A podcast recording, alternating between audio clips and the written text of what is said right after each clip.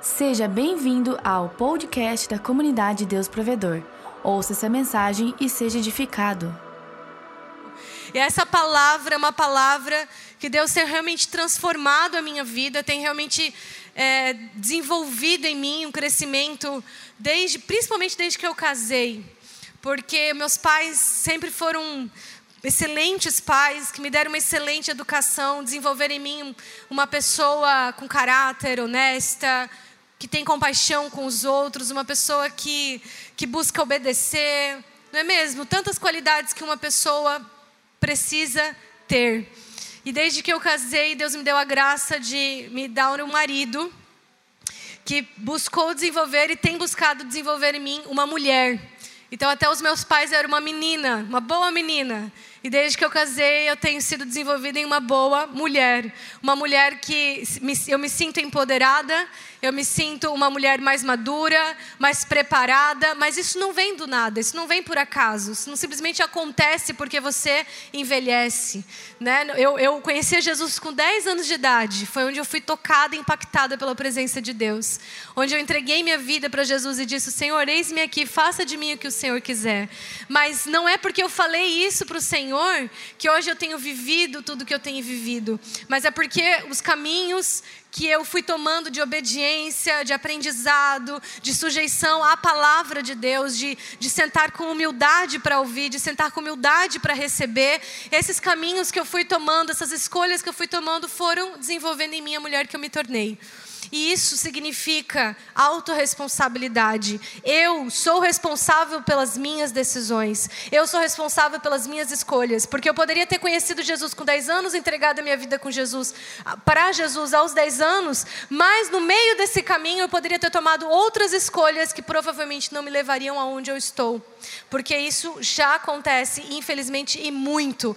Jovens, adolescentes que até crescem na presença de Deus, mas ao longo do caminho tomam escolhas que os afastam da presença de Deus ao invés de aproximar de Jesus. Quantos conhecem pessoas assim?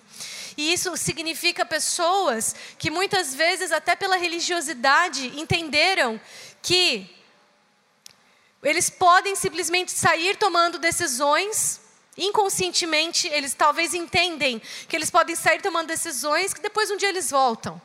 Depois um dia, se eles se, se eles se perderem no meio do caminho, um dia eles voltam, mas eles esquecem das marcas que carregam depois dessas decisões. Porque eu e você carregamos marcas. De todas as decisões que nós tomamos, todas elas têm uma consequência. E a verdade é que nós encontramos uma igreja de Jesus, uma igreja de Cristo, que ele pagou um preço alto, pagou um preço caro para poder te comprar, para poder resgatar a sua vida, para poder tomar o seu lugar e tirar você dessa posição de vítima, dessa posição de uma pessoa presa ao passado, de uma pessoa que na verdade é um resultado do erro dos outros, ou é um resultado da escolha dos outros, como seus pais ou pessoas que te machucaram ao longo do caminho, te tirar desse lugar de vítima de uma pessoa que errou muito e tem que pagar por tudo que errou, mas ele te empodera, ele toma o seu lugar e diz: Você é o meu filho e eu te faço mais do que vencedor. Eu não quero mais que você fique nesse lugar de uma pessoa presa aos seus erros ou aos erros de pessoas que fizeram com você.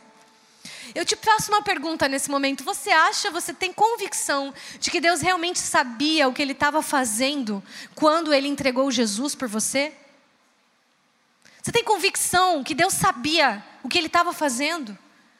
Quando ele entregou Jesus por você? Alguém aqui já teve a experiência de ver aquela propaganda maravilhosa daquela viagem, daquele carro, daquela roupa?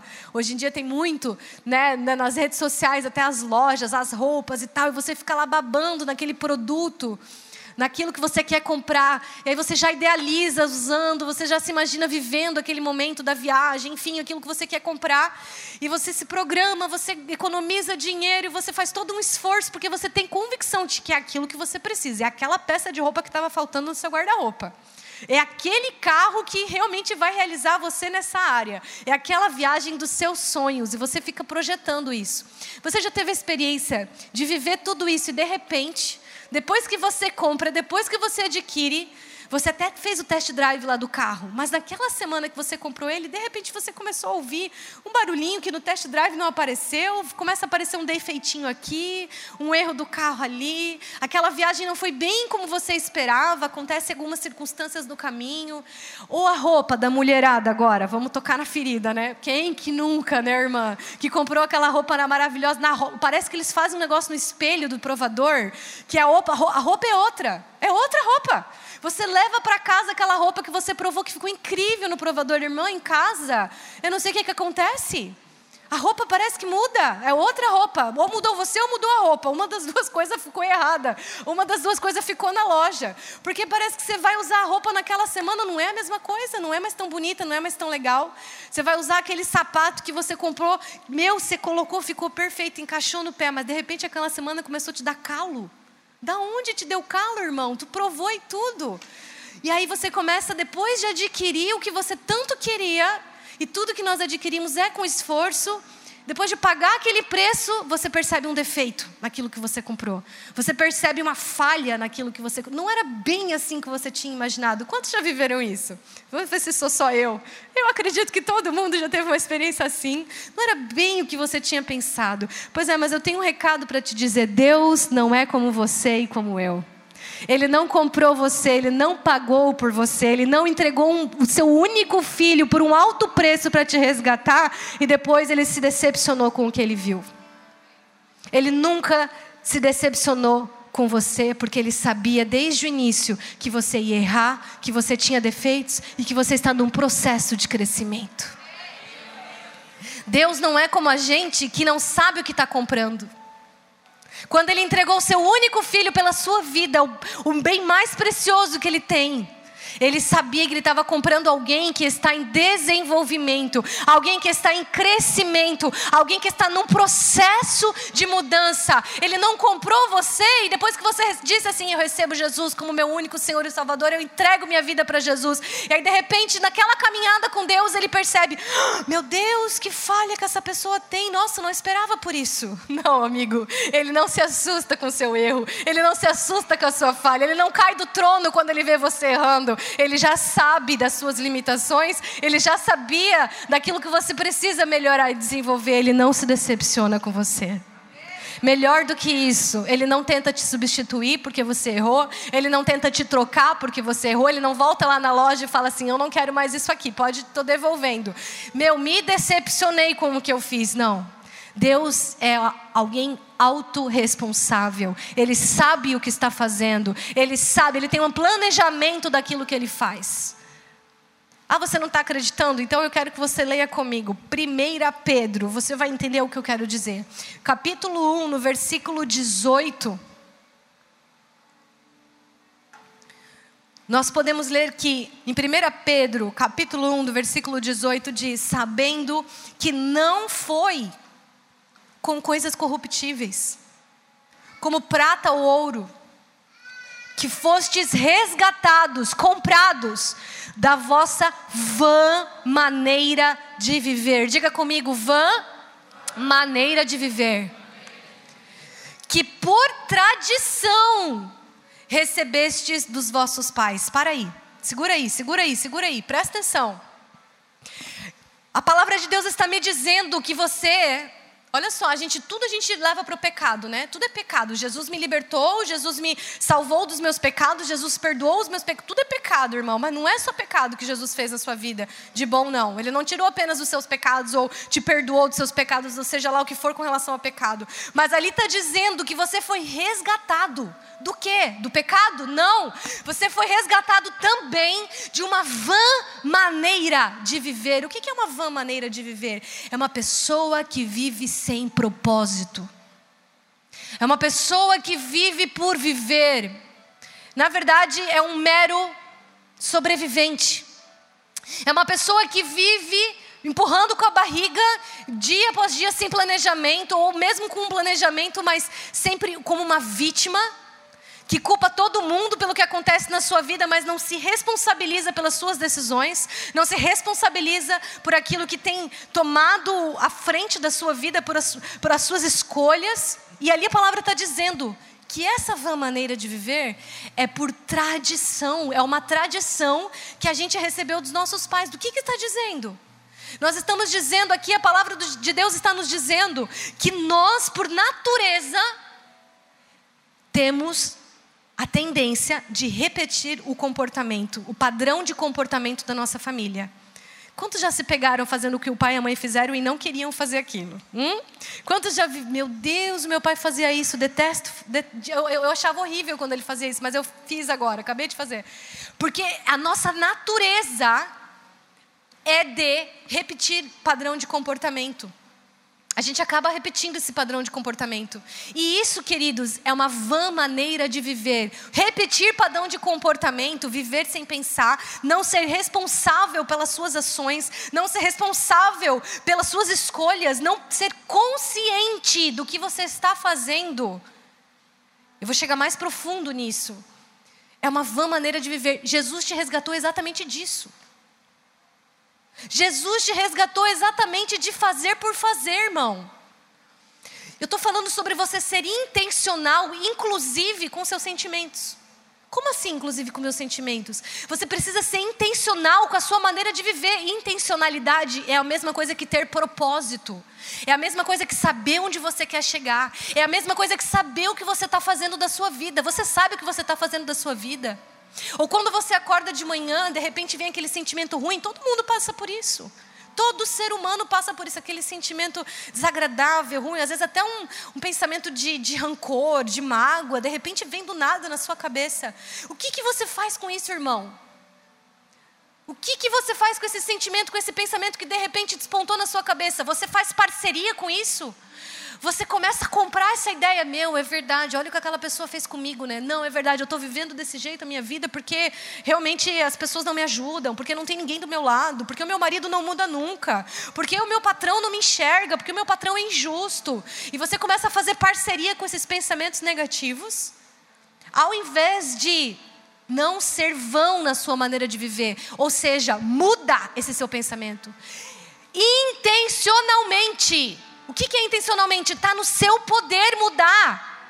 Está no seu poder mudar o seu pensamento, forma de pensar. Não espera que alguém vai vir, vai te dar uma palavra de ânimo, de motivação, uma palavra de Deus na sua. Irmão, eu estou sentindo que você está. Não, não espera, irmão. Jesus te empodera. Jesus te faz mais do que vencedor. Jesus já conquistou o que você precisa na cruz para ser uma pessoa vencedora nessa terra. Você tem poder, sim, sobre os teus sentimentos, sobre os teus pensamentos e sobre as tuas atitudes. A tua vida não pode ser o resultado de escolhas sem pensar. A tua vida não pode ser o resultado de sentimentos sem pensar, porque você concorda comigo que o que você sente gera, o que você pensa gera sentimentos e o que você sente geralmente é o que coordena os teus, as tuas atitudes, sim ou não? Se você está sentindo tristeza, dificilmente você vai sair é, tendo um, fazendo um ótimo trabalho naquele dia. Vai ser um trabalho meio empurrado, meio puxado. Se você está sentindo rancor, dificilmente você vai conseguir ser uma pessoa que vai prestar atenção de verdade lá naquela aula, naquele curso. Quando você está com rancor, você está preso no passado. A vítima, a pessoa que é vítima, ela guarda rancor. Por quê? Porque ela fica presa a coisas do passado que fizeram com ela ou que ela mesma fez. E queridos, ou você escolhe viver no passado, ou você escolhe olhar para o seu futuro.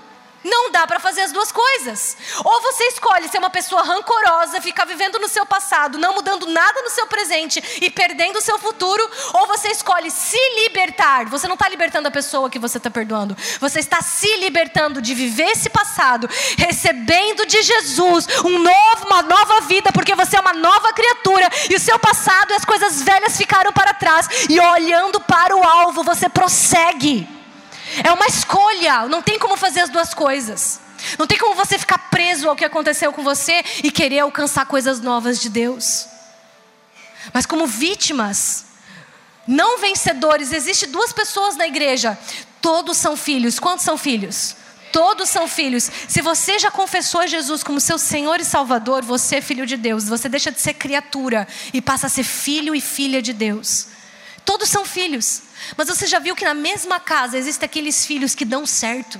que tem sucesso na vida, mas na mesma casa tem aqueles filhos que patinam, patinam, patinam, patinam, patinam, não chega a lugar nenhum. Quantos já viram famílias assim? É triste. São os mesmos pais, os mesmos princípios, a mesma cultura dentro de casa, então, provavelmente a mesma educação, até de colégio, de mesmas oportunidades, geralmente são as mesmas oportunidades, mas um filho desponta, o outro fica patinando. Por quê? Isso acontece aqui, ó, na casa do pai. Você está na presença do seu pai. Nós estamos na presença do nosso pai. E por que que alguns irmãos nós vemos realmente acontecendo? E alguns irmãos nós vemos patinando, patinando, patinando. Mas por quê? É Deus que não quer, irmão? Você realmente crê que Deus não quer te abençoar? Você realmente duvida que Ele queira te dar o melhor dessa terra? Você realmente acha que você é pior do que os outros aos olhos de Deus? Sério? Não, irmão, não é Deus que faz diferença das pessoas. É você que se coloca num lugar ou de vencedor e alinha os teus pensamentos com os pensamentos de Deus, e alinha a tua vida com a palavra de Deus, e recebe e faz parceria com a verdade de Deus, ou você se coloca no lugar de vítima e fica culpando todo mundo pelo que acontece na sua vida, ao invés de bater no peito e dizer realmente eu preciso melhorar essa área. Você quer uma provisão financeira na sua vida, irmão? Sabe, existe uma frase no meio cristão que é o seguinte: Deus está no controle. Deus está no controle. Quantos já ouviram essa frase? É uma frase cristã e não é mentira. Não é mentira. Deus está no controle. Mas Deus não está no controle das suas decisões. O que é muito diferente de estar no controle de todas as coisas. Porque Ele te deu livre-arbítrio. Sabe por quê, irmão? Porque Deus não é um pai que te controla. Deus não quer te controlar. Deus não quer controlar a tua vida, irmão. Sabe, tem gente que tudo coloca para Deus decidir. Senhor, o que, que eu faço? Você pode pedir conselho? Não só pode, como deve. Não só pode, como deve pedir conselho. Você não só pode, como deve pedir. Espírito Santo, me dá uma direção. Espírito Santo, o que eu preciso fazer nessa área? Espírito Santo, que caminho eu devo tomar? Espírito Santo, faço ou não faço parceria, sociedade? Enfim, você tem N áreas da sua vida para pedir direção do Espírito Santo. Agora, querer que ele controle e decida por você, ele não vai. Ele pode te aconselhar se você quiser. Agora, depois, que nem, quer ver, gente? Quer ver negócio de, de casamento? Misericórdia. Misericórdia. Chega o casalzinho, os, os irmãos que estão se gostando, sabe? Aqueles irmãos que estão se olhando, se gostando. Aí chega assim, pastor, o que, que você acha? O que, que você acha desse irmão? Tão querido, né, pastora? Tão, né, querido de Deus ungido, né? Pois é, e eu falo assim, irmã, quer saber? Quer saber mesmo minha opinião? Não acho nada. Não sou eu que vou dormir com ele, que vou acordar com ele, que vou ter que conviver com ele, não sou eu que vou, que vou ter que ter a consequência das escolhas dele. Eu não acho nada, minha irmã. Quer saber? Não tenho opinião sobre o seu relacionamento. Por quê? Porque depois, se eu digo que a pessoa é boa, aí ele casa, a culpa é de quem? É dos outros. A culpa é dos outros. Meu casamento não deu certo, meu casamento está decidido, porque a culpa é dos outros. A culpa é sempre de alguém, irmão, nunca é nossa. A culpa é sempre de alguém, nunca nossa. E esse foi o maior problema da humanidade. Tem gente que pensa que o maior problema foi Adão errar. Não, não foi. Você já parou para se perguntar por que, que Deus não perdoou Adão? Poxa vida, Deus é tão bom, né? Por que, que expulsou ele do Éden? Por que, né, irmãos, que Deus não deu uma segunda chance para Adão? Por que, que Deus não deu uma segunda chance para Eva? Eu vou te mostrar por quê. Vamos lá em Gênesis capítulo 3. Está bem claro por quê. Se você já fez essa pergunta, hoje você vai sair daqui com uma resposta bem clara. Capítulo 3, versículo 11. Quando, Deus, quando Adão caiu, errou, ele se escondeu. Deus foi até o encontro de Adão e ele disse assim: Quem te mostrou que você estava nu? Você comeu da árvore de que eu te ordenei para não comer?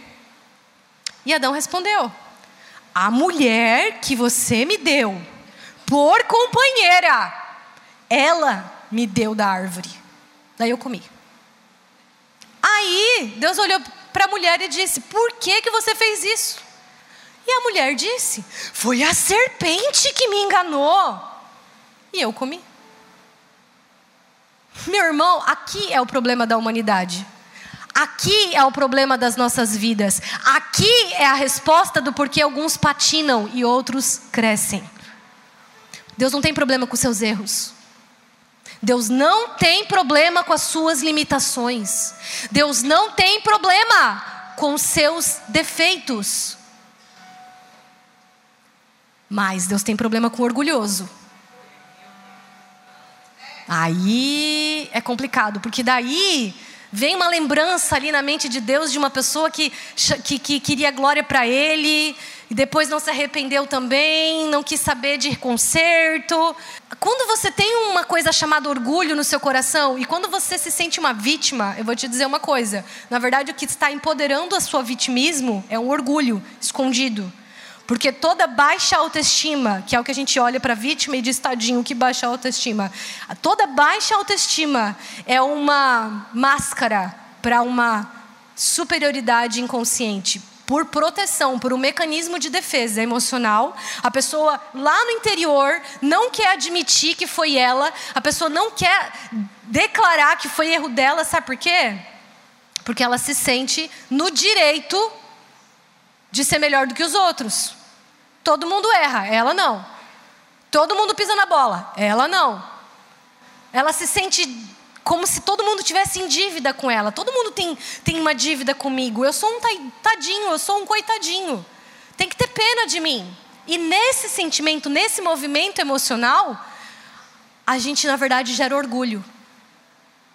Porque todo mundo erra, irmão. Se você entender que você vai errar e que Deus não tem problema com isso, vai ser mais fácil você admitir e dizer assim: meu Deus, me perdoa, eu errei. Eu vou agora me arrepender, que não é se lamentar.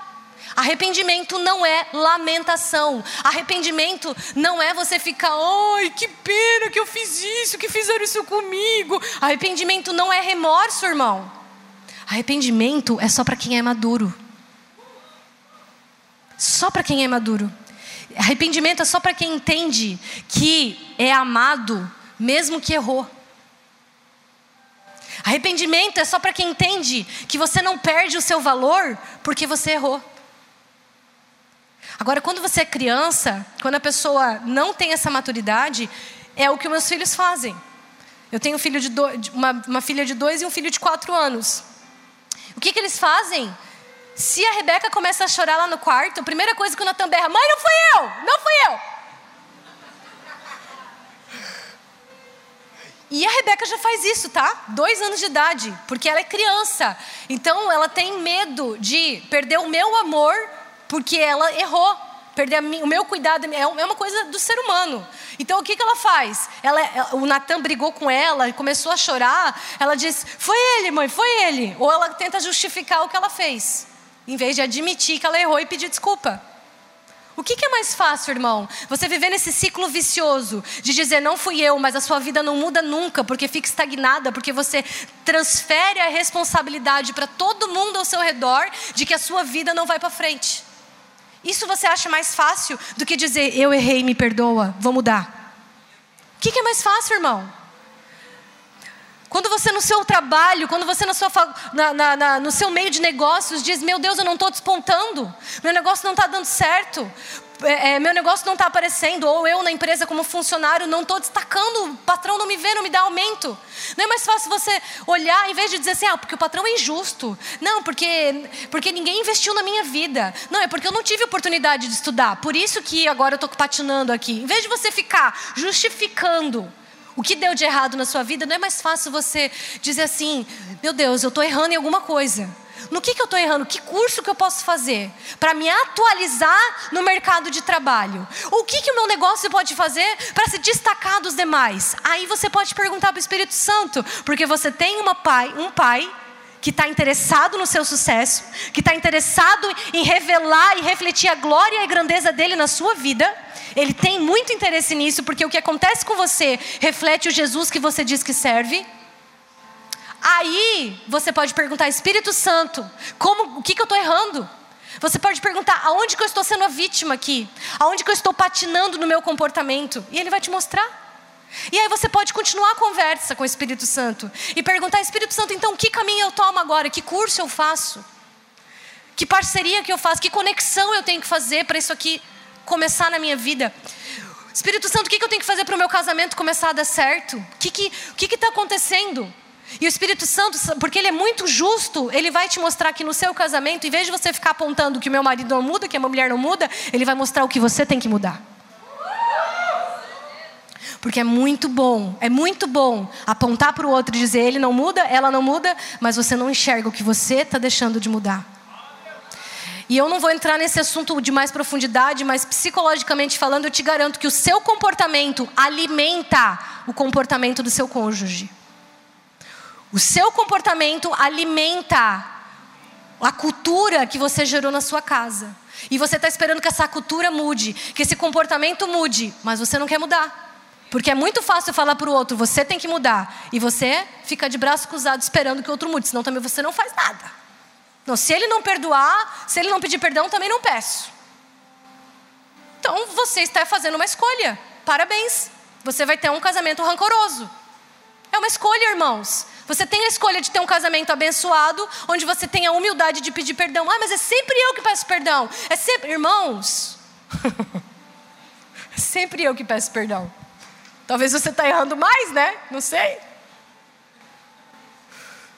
Agora, se é sempre você que pede perdão, mas o outro também está errando, eu te garanto que a sua humildade, uma hora, vai transformar o coração do seu cônjuge. Porque você não vai só pedir perdão, você vai orar por ele também. Você vai parar de reclamar, falar, apontar e vai gastar mais saliva com o Espírito Santo.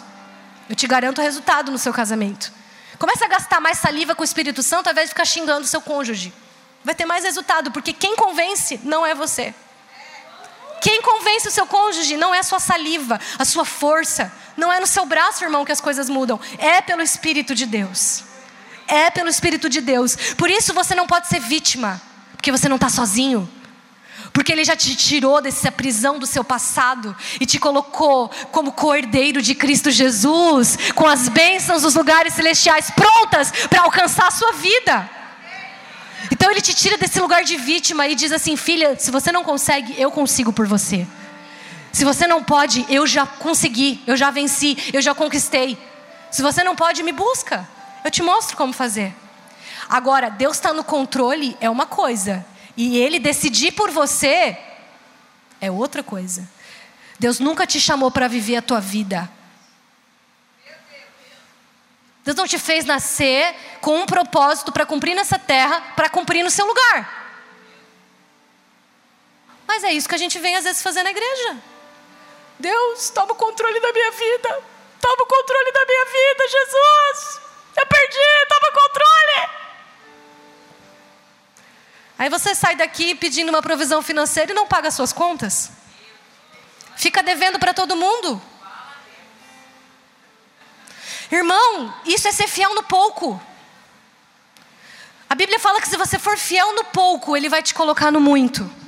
Agora, calcula aqui comigo. Você está pedindo para Deus te prosperar, para Deus te abençoar, para Deus mudar a sua realidade financeira. Aí Ele faz isso, mas você não pagou suas dívidas. E quando Ele faz isso, ao invés de com aquele recurso você limpar o seu nome, você começa a investir. Não, vou investir, vou aproveitar esse dinheiro e vou investir, vou fazer negócio com isso. Que, que as pessoas do mundo que você está devendo vão falar de um crente que diz que serve a Deus, que Deus abençoa ele, mas ele não paga? O que, que as pessoas vão pensar? Tu acha que Deus vai te abençoar financeiramente se você não honrar com a sua palavra? Irmão, é uma incoerência. Deus não é incoerente. Se tem uma coisa que Deus não é incoerente e nem justo Aliás, tudo que ele faz, ele faz com, com tudo muito programado, preparado, planejado. 1 Pedro, no versículo 19, diz: Você não foi comprado com prata e ouro para sair, para ser resgatado da sua vã maneira de pensar, mas você foi comprado com um precioso sangue de Cristo, como de um cordeiro imaculado e incontaminado o qual, na verdade, em outro tempo foi conhecido, presta atenção, ainda antes da fundação do mundo, mas manifestado nesses últimos tempos por amor de vós. O que, que essa palavra está dizendo?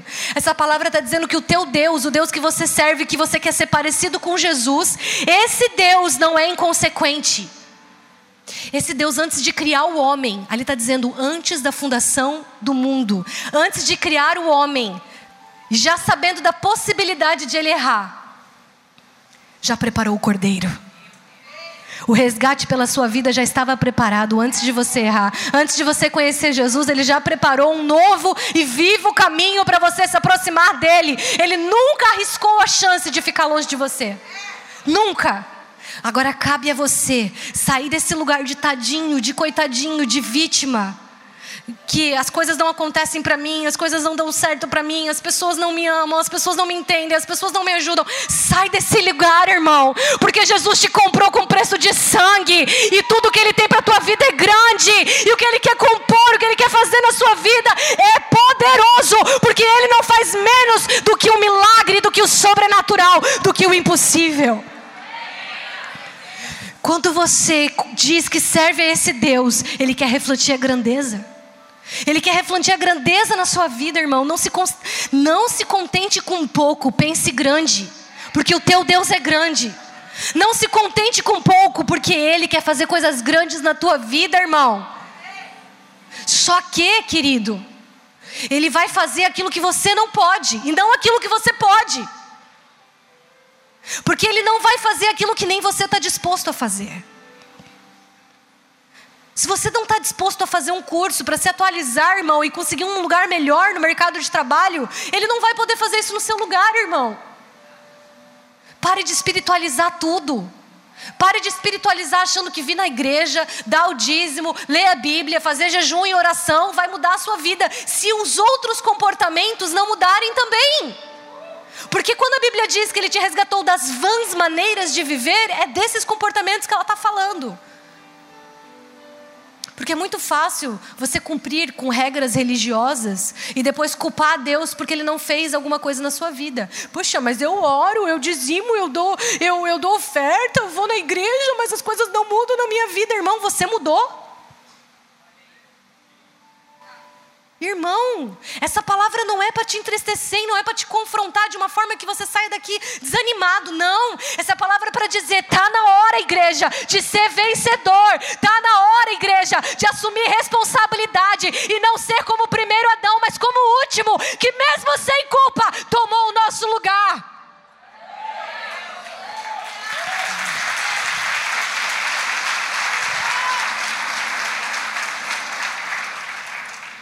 Irmãos, o primeiro Adão, além de ele transferir responsabilidade, ele não, ele transferiu responsabilidade e culpou a mulher, porque a gente diz que Adão culpou a mulher, não é? Já viu? Adão culpou a mulher. A verdade é que quando você culpa o outro, você está culpando a Deus também, porque indiretamente foi o que Adão fez.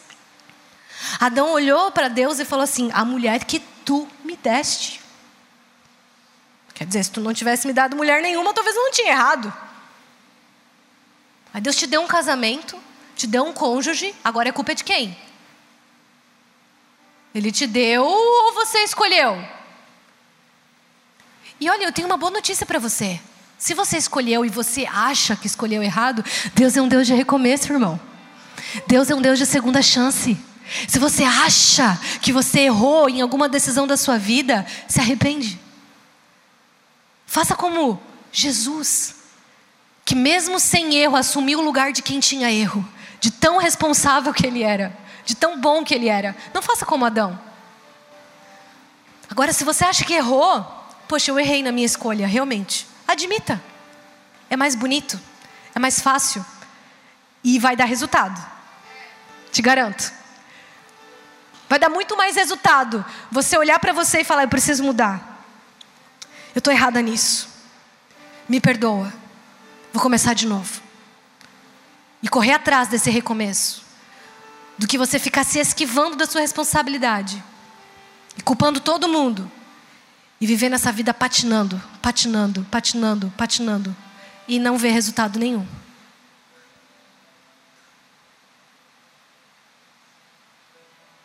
Deus não quer viver no seu lugar. Ele quer fazer um milagre na sua vida, junto com você. Ele não quer que você viva para Ele. Diga comigo: o meu Pai, deseja, projetou que eu viva com Ele. Faz toda a diferença. Não é para ele, é com ele. Ele quer proximidade, ele quer estar junto. E ele quer fazer um milagre junto com você. Como assim? Eu vou te contar um só, mas você vai lembrar de muitos outros. Você é uma pessoa que lê a Bíblia. Quantos lêem a Bíblia aqui em nome de Jesus? Amém. Os vencedores leem a Bíblia, irmão. Porque vencedor que é vencedor tem que mudar o conhecimento aqui, ó. Tem que renovar a mente. Se você ficar com os mesmos pensamentos, você não vai mudar os seus hábitos. Se você não mudar os seus pensamentos, você não vai mudar os seus hábitos. Por isso, Romanos 12, 2. Você é transformado pela renovação do seu entendimento. Se você não renovar o seu entendimento, não vai mudar suas atitudes. Mesmo ciclo vicioso de derrota. Então, quem é vencedor aqui? A partir de hoje, você vai ter que ler pelo menos três capítulos por dia da Bíblia. Irmãos, se você vai ler a palavra de Deus, você vai ver Jesus fazendo o seguinte. Por exemplo, o cego que procurou Jesus, o cego lá, o Bartimeu, Jesus, olha para mim, filho de Davi, tem compaixão de mim. Quando Jesus chega para ele, Jesus olha para ele. É um cego, irmão. Ele é um cego. Ele é cego, clamando por Jesus. E Jesus olha para ele e pergunta assim: O que, que você quer? Não era óbvio que ele queria enxergar? Mas Deus quer que você declare o que você quer, porque pelo menos na sua declaração, profetizando, declarando, você está coparticipando com Ele. Quer ver outro exemplo?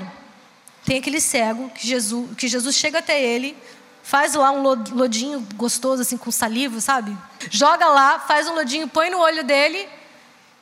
E ele podia ter só passado um pano e dito assim: ó, tá curado. Podia ou não podia? Podia, mas o que, que ele fez? Viu como vocês são vencedores? Ah, mandou se lavar no tanque. Não podia ter curado ali na hora, irmão? Fala para mim. Vai, irmão, tá aqui, ó, tá curado. Não precisava nem pôr a mão, porque Jesus podia curar com pensamento se ele quisesse. Mas não, ele fez todo aquele processo e ainda disse assim: ó, você agora faz a sua parte, porque eu quero que você faça parte desse milagre. Você agora vai lá se lavar e o resto deixa comigo. O impossível eu faço. É isso que Deus faz com você, meu irmão. O pastor Eloy pregou umas duas semanas atrás aqui sobre Pedro, batendo no peito e dizendo: Eu assumo a responsabilidade do meu mestre. Perguntaram para ele: O teu mestre paga imposto?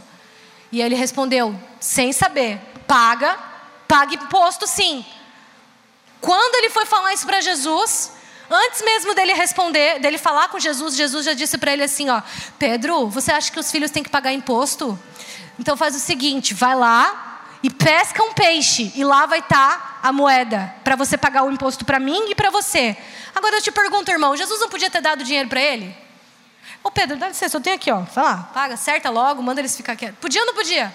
Tá bom, se Jesus não tivesse o dinheiro ali, ele podia então falar do Pedro embaixo daquele pão aqui, ó. Quer ver? Ó, ó. tá aqui o dinheiro. Fazer aparecer, irmão. Podia ou não podia? Podia ter sido Jesus que dava o dinheiro para ele e ia lá resolver. Pois Pedro já foi muito valente dizendo que Jesus pagava. Mas não, irmão. O que, que Jesus fez? Jesus convidou Pedro para fazer parte daquele milagre, escrever com ele aquele milagre, sentir que estava realizando com Jesus aquele milagre. E Jesus deu a oportunidade para Pedro fazer a parte dele. E mandou ele lá pescar. Teve todo um trabalho, teve que ter fé, teve que ter atitude, teve que ter iniciativa, teve que sair da zona de conforto, mas ele fez. Ele saiu da zona de conforto, ele teve iniciativa, ele obedeceu, ele saiu do lugar onde ele estava, pescou e viu o milagre acontecendo. Porque quando você faz a sua parte, o Deus do impossível faz a dele. Aleluia. Mas eu espero de todo o meu coração que tenha ficado no seu coração o que Deus quer fazer na sua vida. Deus está te convidando, filho, filha. Você não precisa ser aquele filho que não dá certo. Eu quero e o meu desejo é que você seja o filho que prospera, o filho que tem, que é bem sucedido, o filho que é abençoado no casamento, o filho que tem filhos abençoados. Meu desejo para você é tudo de bom nessa terra. O meu desejo para você, filho, é uma vida mais que abundante. Esse é o meu desejo para você.